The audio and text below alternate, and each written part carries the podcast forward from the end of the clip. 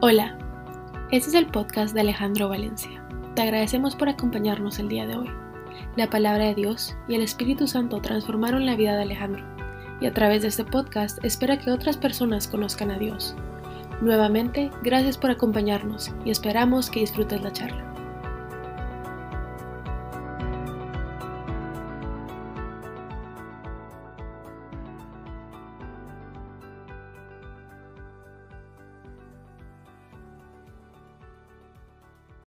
Muchas gracias, Steph. Eh, muy buenas noches.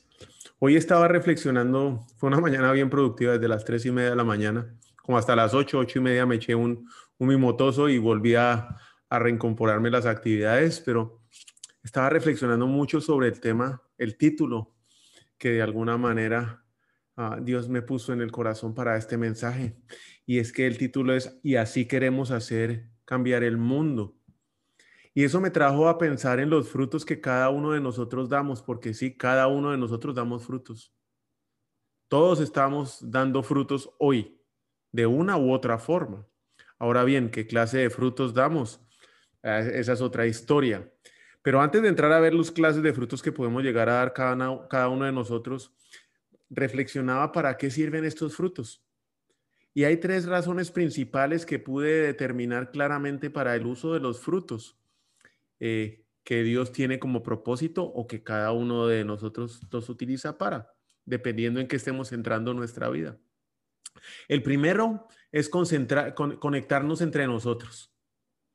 Es, nos facilita conectarnos con las personas, con nuestros familiares, con nuestros amigos, en nuestras relaciones de trabajo.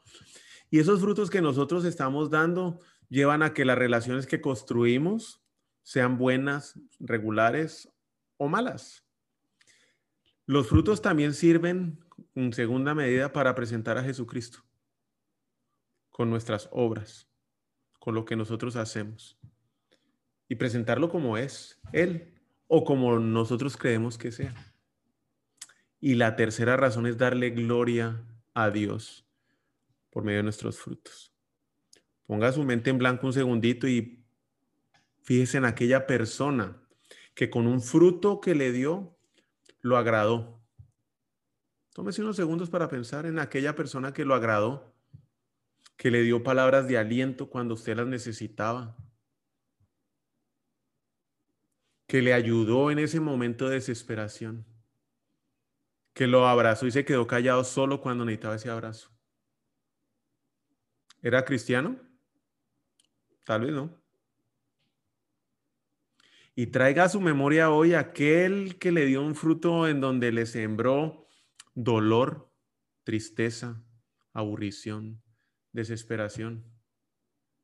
Ese con seguridad podía ser cristiano. Ahora bien, ¿cuáles son los frutos que usted está dando hoy? Nuestros valores culturales nos han ayudado, nos han cegado respecto a esta tendencia porque nos inclinamos ingenuamente a creer que cuanta más actividad pública tiene una persona, tanto más espiritual es su vida privada interior.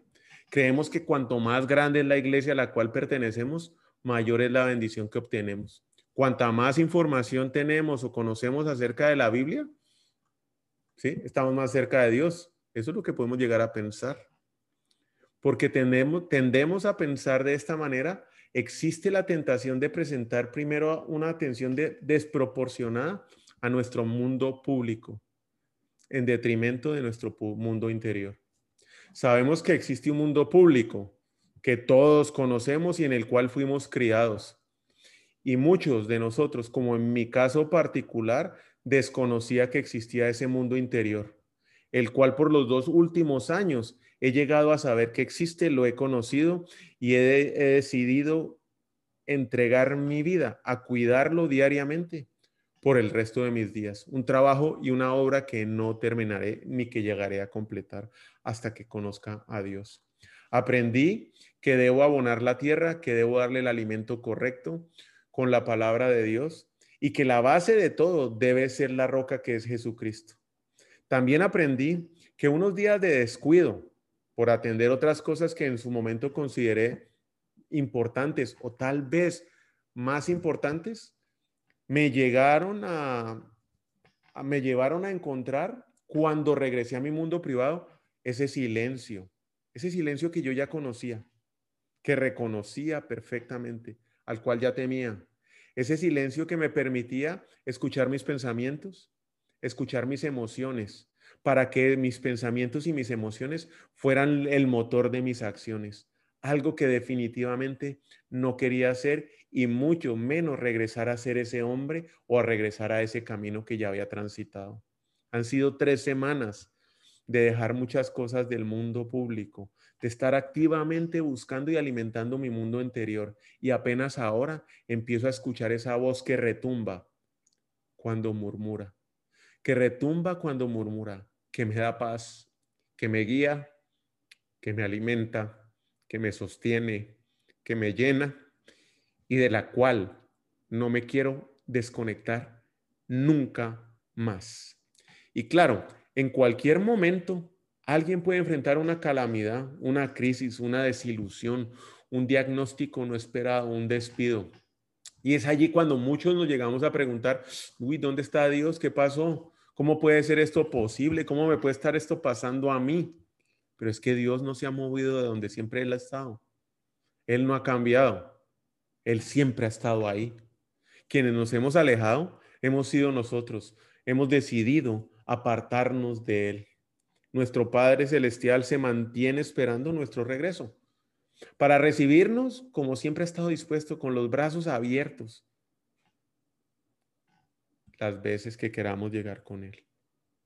Y esto me hace pensar que no solo existen dos mundos, el mundo público y el mundo privado sino que también existen dos reinos. Y estos reinos son los que muchas veces nosotros usamos para alejarnos de Dios, uno de estos reinos. ¿Y por qué hablo de dos reinos? ¿Y es que acaso si no existen muchos reinos en el mundo? La palabra reino, por el diccionario Larousse, es el territorio sometido al gobierno de un rey. En esto consiste la clave para entender el significado de los dos únicos reinos, cuyos territorios abarcan todos los demás reinos que existen. Y aquí no estoy hablando de ningún territorio geográfico. Los territorios que aquí estoy exponiendo no se limitan a ninguna frontera nacional. No hablamos de Biden o de ningún presidente. Hablamos más bien de dos territorios que existen dentro de un marco humano de carne y espíritu, corazones y almas. Dentro de ese marco se ejecutan la voluntad de los demonios, así como la de los ángeles de Dios.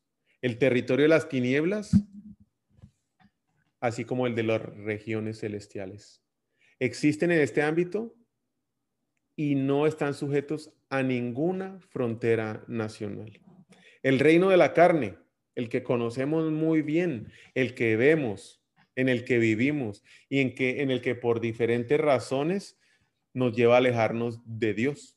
Es un reino que es temporal, en el cual nada dura, todo cambia, pero del cual siempre estamos esperando que nos resuelva o arregle las diferentes situaciones o dificultades que enfrentamos. Y la palabra de Dios es clara sobre este reino. Sabemos que somos hijos de Dios. El mundo que nos rodea está bajo el dominio de Satanás. Porque nuestra lucha no es contra seres humanos, sino contra los poderes, las autoridades y los gobernantes de este mundo en tinieblas. O sea que luchamos contra espíritus malignos que actúan en el cielo. Efesios 6, 12. Y el reino eterno, el que no vemos, del que poco conocemos y sabemos cómo funciona, pero que creemos que podemos definirlo y aún más determinar cómo deben ser las respuestas de ese mundo espiritual en nuestras vidas. Somos nosotros los que creemos que podemos darle instrucciones a Dios de las soluciones que necesitamos en nuestra vida. Él nos rescató del reino de las tinieblas y nos trasladó al reino de su Hijo amado, quien compró nuestra libertad y perdonó nuestros pecados porque el reino de Dios no es comida ni bebida, sino justicia, paz y gozo en el Espíritu Santo. Vivimos en el reino de la carne, en este mundo, pero no somos de este reino. Aquellos que han recibido a Jesucristo como su Salvador, aquellos que creen en Dios, son hijos y habitan en el reino del cielo. Y este concepto de los reinos así como el del mundo público y el mundo interior, es algo en el cual nosotros no elaboramos, no tomamos el tiempo, no reflexionamos, sencillamente seguimos viviendo, viviendo en el reino de la carne, nos concentramos en nuestro mundo público, en el reino de la carne, claro, en todo lo que vemos. Y tenemos nuestras opiniones sobre lo que es moral, legal y socialmente justo y correcto. Se basan en lo que cada uno de nosotros cree y eso, solo el creerlo, genera polarización. Eso nos lleva a dividirnos. Nuestras opiniones, que las de todos los que estamos acá en este momento son diferentes, nos lleva a dividirnos. Nuestras creencias sobre temas morales, legales, sociales, políticos o deportivos nos llevan a extremos opuestos dentro de nuestras familias, grupos de amigos, lugares de trabajo y como consecuencia de esta polarización, aquellos que tienen las voces calladas, las voces moderadas, pierden influencia. ¿Y qué es lo que nosotros queremos? Pues nosotros queremos ser escuchados y vamos a usar lo que sea para ser escuchados. De un partido de fútbol han salido muertos porque le van al equipo contrario. En almuerzos familiares de trompadonas o trompadones, piñazos, han terminado por temas deportivos, por temas políticos y ni vayamos a hablar o entrar en creencias religiosas. El que tiene la voz más fuerte en ese almuerzo quiere imponer sus creencias sobre los demás, sus razones, dando por sentado que es él el que tiene la verdad. Claro, y es que en esta polarización en la cual nos, mantenemos, no nos percatamos que solo estamos emitiendo opiniones sobre el reino de la carne, sobre este mundo de la carne. Un reino donde todo es temporal, efímero, que durará lo mismo que nuestras opiniones, nada. Que solo somos y estamos de paso y que vivimos en este reino y aunque no pertenecemos en él, pertenecemos al reino eterno, ya que somos hijos de Dios, pero nosotros concentrados en soltar opiniones en este mundo. Somos nosotros mismos los que decimos ser cristianos, los que muchas veces nos enganchamos en la polarización, creyendo que porque asistimos a una gran congregación, porque leemos el versículo del día, porque nos mandan los devocionales, tenemos la verdad y conocemos la palabra de Dios. Tenemos la razón para poder opinar sobre temas morales, legales o sociales y alzamos la voz nos queremos involucrar, queremos participar y cambiar este mundo para que sea un mundo mejor, conforme a lo que creemos y conocemos. Muchos llegamos solo a opinar, ah, pero ¿qué opiniones de un cristiano en un Facebook? A generar más polarización. Tal vez la mayoría, muy pocos se involucran en movimientos sociales o bien movimientos políticos, morales o incluso legales. Y llegamos a ser conocidos los cristianos por aquello a lo que nos oponemos, no al aborto, no al homosexual, no al matrimonio con animales, en fin, somos conocidos por lo que nos oponemos. Pensamos que la justicia de Dios es exactamente la misma justicia que aplica en este reino, donde todo lo basamos en tres principios, los morales, legales y sociales. Por experiencia sé que pueda hacer una infinidad de negocios legalmente correctos que aporten a la sociedad, pero que son moralmente incorrectos.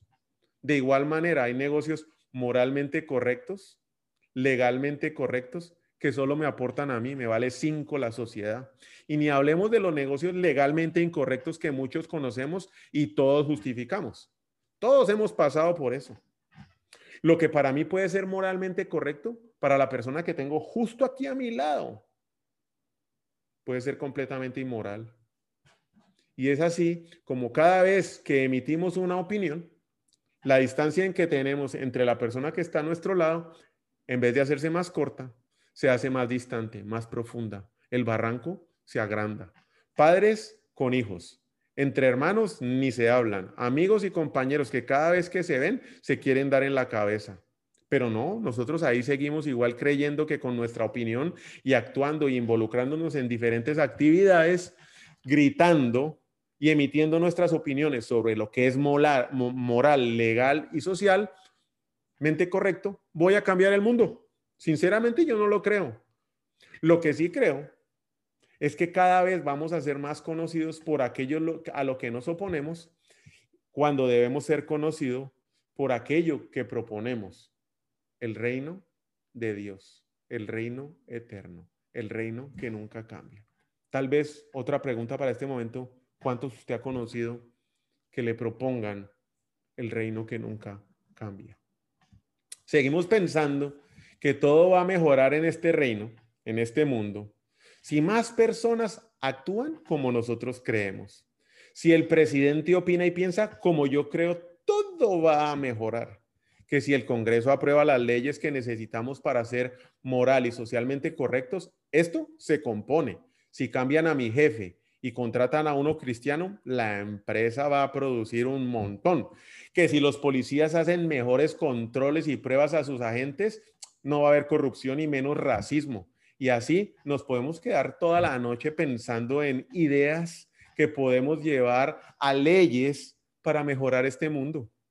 Hoy vivimos en un mundo, por si no nos hemos dado cuenta, violento, agresivo, donde la ley del más fuerte es la que muchas veces gana, sin importar qué pasa con el débil. Un mundo donde hoy se mueve y responde por las preocupaciones de aquellos que tienen más. Pero aún así, hoy estamos pensando en el Estado, que por medio de la salud pública, la educación, la cultura, el manejo del orden público, nos resuelva los grandes problemas que nos agobian. El gobierno de Biden va a arreglar el COVID.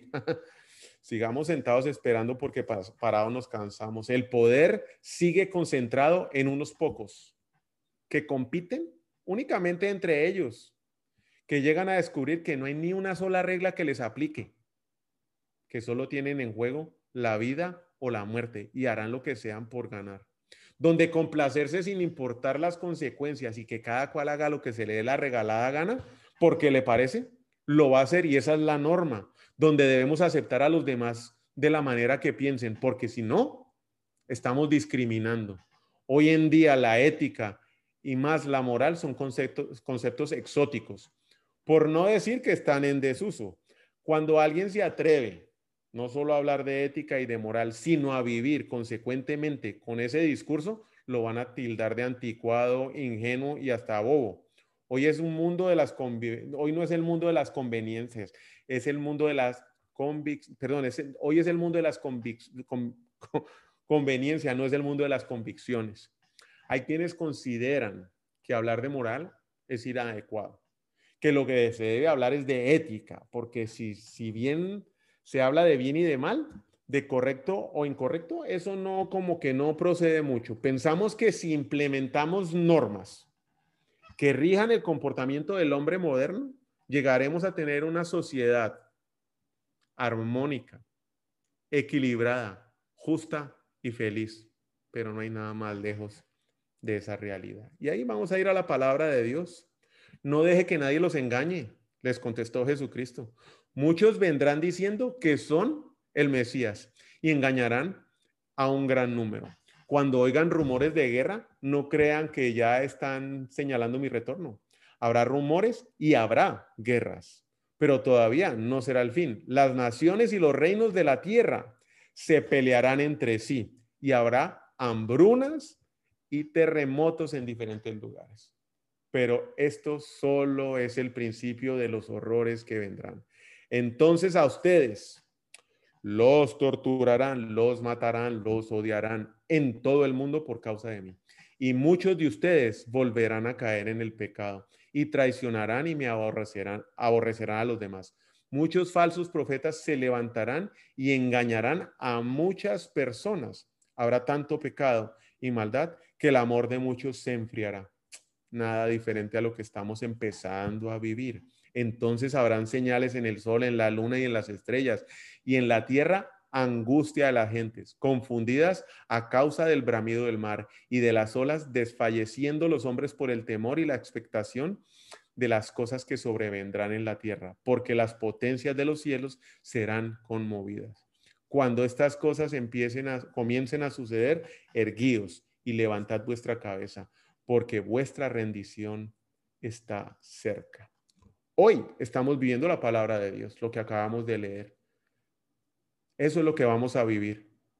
Porque si usted ya pensó que esto es el acabose y que no podemos llegar más profundo, no, estamos empezando. Papa más abajo. Aún tenemos mucho camino por recorrer. Aún faltan por cumplirse muchas cosas antes de que Jesucristo vuelva. Firmemente creo que no se trata de cambiar este mundo con nuestra opinión o con nuestra acciones, si estas acciones no muestran el camino al reino de Dios. Y hay una acción principal, que es manifestar el amor de Dios en cada una de las cosas que yo haga en mi vida. La justicia de Dios no es la misma justicia de este mundo. La justicia de Dios no se rige por lo que consideramos moral, legal o socialmente correcto. Vamos a ver dos ejemplos aquí bien sencillos. El primer ejemplo, es mejor dar que recibir. En este mundo que estamos en competencia, es mejor poseer más dinero, más experiencia, más poder, más poseer lo que más pueda. Creemos que entre más poseamos podemos llegar a ser muchísimo más felices y muchas veces estamos dispuestos hacer lo que sea con tal de conseguirlo. En el reino de Dios no es así. Hay más bendición en dar que recibir. Ni la plata, ni oro, ni vestido de nadie he codiciado. Antes, vosotros sabéis que para lo que me ha sido necesario a mí y a los que están conmigo, estas manos me han servido. En todo os he enseñado que trabajando así se debe ayudar a los necesitados y recordar las palabras del Señor Jesús que dijo, más bienaventurado es dar que recibir. Hechos 20, 33 a 35. Otro ejemplo sencillo. Debemos perdonar. Pero dígame, ¿cómo vamos a perdonar una traición, un engaño de alguien que amamos? ¿Cómo perdono una ofensa? ¿Cuántos de nosotros todavía aún estamos cargando esas ofensas? No en este mundo debemos, no, no en este mundo estamos dispuestos a hacerlo. Debemos cobrarnos. Estamos seguros que lo que dice este mundo es que debemos ajustar como sea la cuenta con lo que nos han hecho. Pero perdonar, no, perdonar no. Antes, dice la palabra de Dios, sé benignos unos con otros, misericordiosos, perdonaos unos a otros como Dios también os perdonó a vosotros en Cristo. Hay una estadística hoy que, me, me deja la cabeza loca. De cada 100 hombres, solamente uno lee la Biblia. Pero eso no es lo que me hace a mí pensar. Lo impresionante de esto es que los 99 restantes leen a un cristiano. Lo que sus acciones hagan, lo que sus acciones digan, lo que yo lea de sus acciones. Eso es la Biblia que yo voy a estar leyendo. Yo, Alejandro Valencia, por mi parte, quiero ser una colonia del reino de Dios aquí en esta tierra. Que mis acciones manifiesten el amor de Dios en cada una de las personas que Dios ha puesto en mi camino, sin importar qué opiniones sobre un tema pueda tener, sin importar cuáles sean sus convicciones o sus creencias. Creo que mis fuerzas, eso hacerlo es imposible. Y la verdad, le pido al Espíritu Santo que me dé la fortaleza todos los días para poderlo lograr. Y es que Jesucristo nos dejó dos mandamientos donde se resume todo lo que debemos hacer. Jesús le respondió, el primer mandamiento y el más importante es, es el que dice así, ama a tu Dios con todo lo que piensas y con todo lo que eres. Y el segundo mandamiento en importancia es parecido a ese y dice, cada uno debe amar a su prójimo como se ama a sí mismo. Toda la enseñanza de la Biblia se basa en esos dos mandamientos. Si ustedes dicen que de verdad me aman, si ustedes de, aman de verdad, perdón, entonces sabrán que ustedes son mis seguidores, dice Jesucristo. Dios es amor y Él nos rescató de este mundo de esclavitud en el cual estábamos condenados. No porque nosotros seamos buenos, no porque nosotros no lo merezcamos, sencillamente porque Él es bueno, porque Él es amor, envió a su Hijo amado a morir en la cruz por nosotros y nos dio el regalo inmerecido de la gracia, que nos hace sus hijos y además nos hace parte del reino de Dios que hoy vivimos en Él. Sobre los dos mandamientos anteriores no existe autoridad humana que pueda controlarlos. No se puede crear una ley en el Senado o en el Congreso de ningún país para que usted decida amar o perdonar. Sus opiniones o las mías no podrán hacer que alguien quiera más o menos a su enemigo, a su padre o a su hijo. No se podrá creer, crear una ley para meter preso a un hijo porque no honra al padre, o a una madre para que ame y desee a un hijo que fue procreado sin planificación. Nosotros no estamos llamados o mandados a cambiar el mundo con nuestras opiniones o creencias protestando o gritando o diciéndole a las personas que deben escuchar o que deben dejar de escuchar, participar en foros y llenar cartas con firmas para que emitan nuevas leyes y estatutos. Pues que acaso podemos hacer una, ¿qué podemos hacer con la codicia o con el orgullo? ¿Podemos hacer que eso sean ilegales? No, no es por eso que seremos conocidos como discípulos de, de Dios. El mundo te va a conocer por cómo amas, no por cómo vos divides. El reino de Dios no es de este mundo. Estamos llamados a amar incluso a nuestros enemigos. El reino de Dios ya está aquí con nosotros. Y Jesús va a regresar sin avisar y sin señales. Estamos llamados a obedecer esos dos mandamientos anteriores. Y es algo que nadie lo puede forzar a usted a que lo haga. Para poderlo hacer, tiene que creer que Dios es verdadero que no vive en este mundo, aunque esté aquí temporalmente. Que Jesucristo es el camino para llegar al reino de Dios y que el reino de Dios está aquí en este momento con nosotros. No se trata de cambiar este mundo, se trata de mostrar el camino al reino eterno cumpliendo los mandamientos que Jesucristo nos dejó y ser conocidos como discípulos porque amamos de verdad y sin condición, con sinceridad y lo manifestamos con nuestras acciones. Si amamos a aquel a que la sociedad rechazó, a esa madre soltera, si amamos a aquel con el cual no compartimos nuestras creencias religiosas, políticas, deportivas, si amamos a aquel que aún no se ama a sí mismo. Amar implica dar, implica compartir, implica enseñar, implica perdonar. Todo está escrito y todo tiene que pasar. Consumir nuestro tiempo pensando, analizando y discutiendo que si un presidente o otro va a ser mejor, que por lo que está, por lo que esto está pasando, va a cambiar o no el mundo, que si el COVID se va a ir, que si la vacuna va a mejorar, eso no va a cambiar el mundo. Amar a quien está sentado a su lado, sin importar qué opine, eso es lo que va a cambiar el mundo. Este mundo va a cambiar mientras usted y yo seamos la sal y la luz de este mundo, amando con nuestras acciones, esperando el regreso de Jesucristo, cumpliendo con los mandamientos que Jesús nos dejó, siendo esa semilla de amor. No somos de este mundo y es algo que debemos recordar diariamente.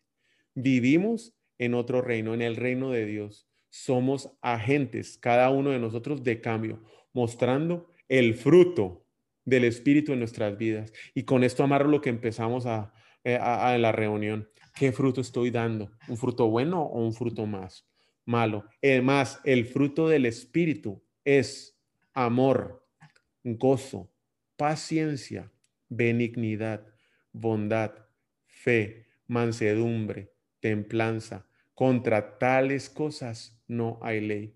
Un KPI sencillo, un índice de gestión, ¿qué de estos frutos estoy dando yo? Lo invito hoy a hacer esa semilla de amor, ese agente de cambio en cada acción que realice en su vida y que manifieste amor. Si no tengo amor, de nada me sirve hablar todos los idiomas del mundo, hasta el idioma de los ángeles. Si no tengo amor, soy como el pedazo de metal ruidoso, soy una campana desafinada. Si no tengo amor, de nada me sirve hablar de parte de Dios y conocer sus planes secretos. De nada me sirve que mi confianza en Dios me haga mover montañas si no tengo amor. De nada me sirve darle a los pobres todo lo que tengo. De nada me sirve dedicarme en cuerpo y alma a ayudar a los demás. El que ama tiene paciencia en todo y siempre es amable. El que ama no es envidioso, ni se cree más que nadie, no es orgulloso, no es grosero ni egoísta, no se enoja por cualquier cosa, no se pasa la vida recordando lo malo, lo que otros le han hecho, no aplaude a los malvados, sino a los que hablan con la verdad. El que ama es capaz de aguantarlo todo, de creerlo todo, de esperarlo todo, de soportarlo todo. Solo el amor vive para siempre. Llegará el día que ya nadie hable de parte de Dios ni se hable de idiomas extraños, ni que sea necesario conocer los planes de Dios. Vamos a orar. Los invito a amar. Te pido, Señor, que obres en cada uno de nuestros corazones, que sea el Espíritu Santo nuestra guía, que nos permita sentir tu amor y que tu amor sea el que nos transforme, que seamos renovados de adentro hacia afuera, que tú seas esa luz para nosotros, que nos permitas ver tu reino y que nos fortalezcas para que cada uno de nosotros con nuestras acciones manifestemos tu amor. Te pido, Señor, por cada uno de los que hoy tienen dudas si es hijo tuyo, para que seas tú quien confirme en su corazón que así es, que somos tus hijos amados, que enviaste a tu hijo a sufrir las consecuencias y a morir por nuestros pecados y que nos liberaste.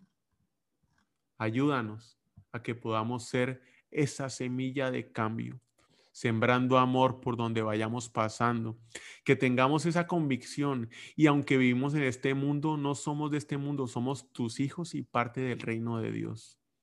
Que nos movamos solamente por amor, amando a aquel que ha sido rechazado, perdonado y perdonando y manifestando nuestro amor en cada acción. Que aun cuando no sintamos el deseo de hacerlo, seas tú quien nos mueva a hacerlo. Que tengamos la sabiduría para llevar a ti nuestras emociones, sentimientos y frustraciones. Te pido, Señor, por todos aquellos que hoy se encuentran solos, sufriendo quebrantos de salud, por aquellos que aunque estén acompañados no saben qué hacer o cómo resolver los impactos económicos con este virus o cualquier enfermedad. Que te veamos a ti como nuestro proveedor. Que el Espíritu Santo obre en nosotros para que los frutos del Espíritu se manifiesten en nuestras vidas. Que solo escuchemos tu voz en el nombre de Cristo Jesús. Amén. Juan Carlos.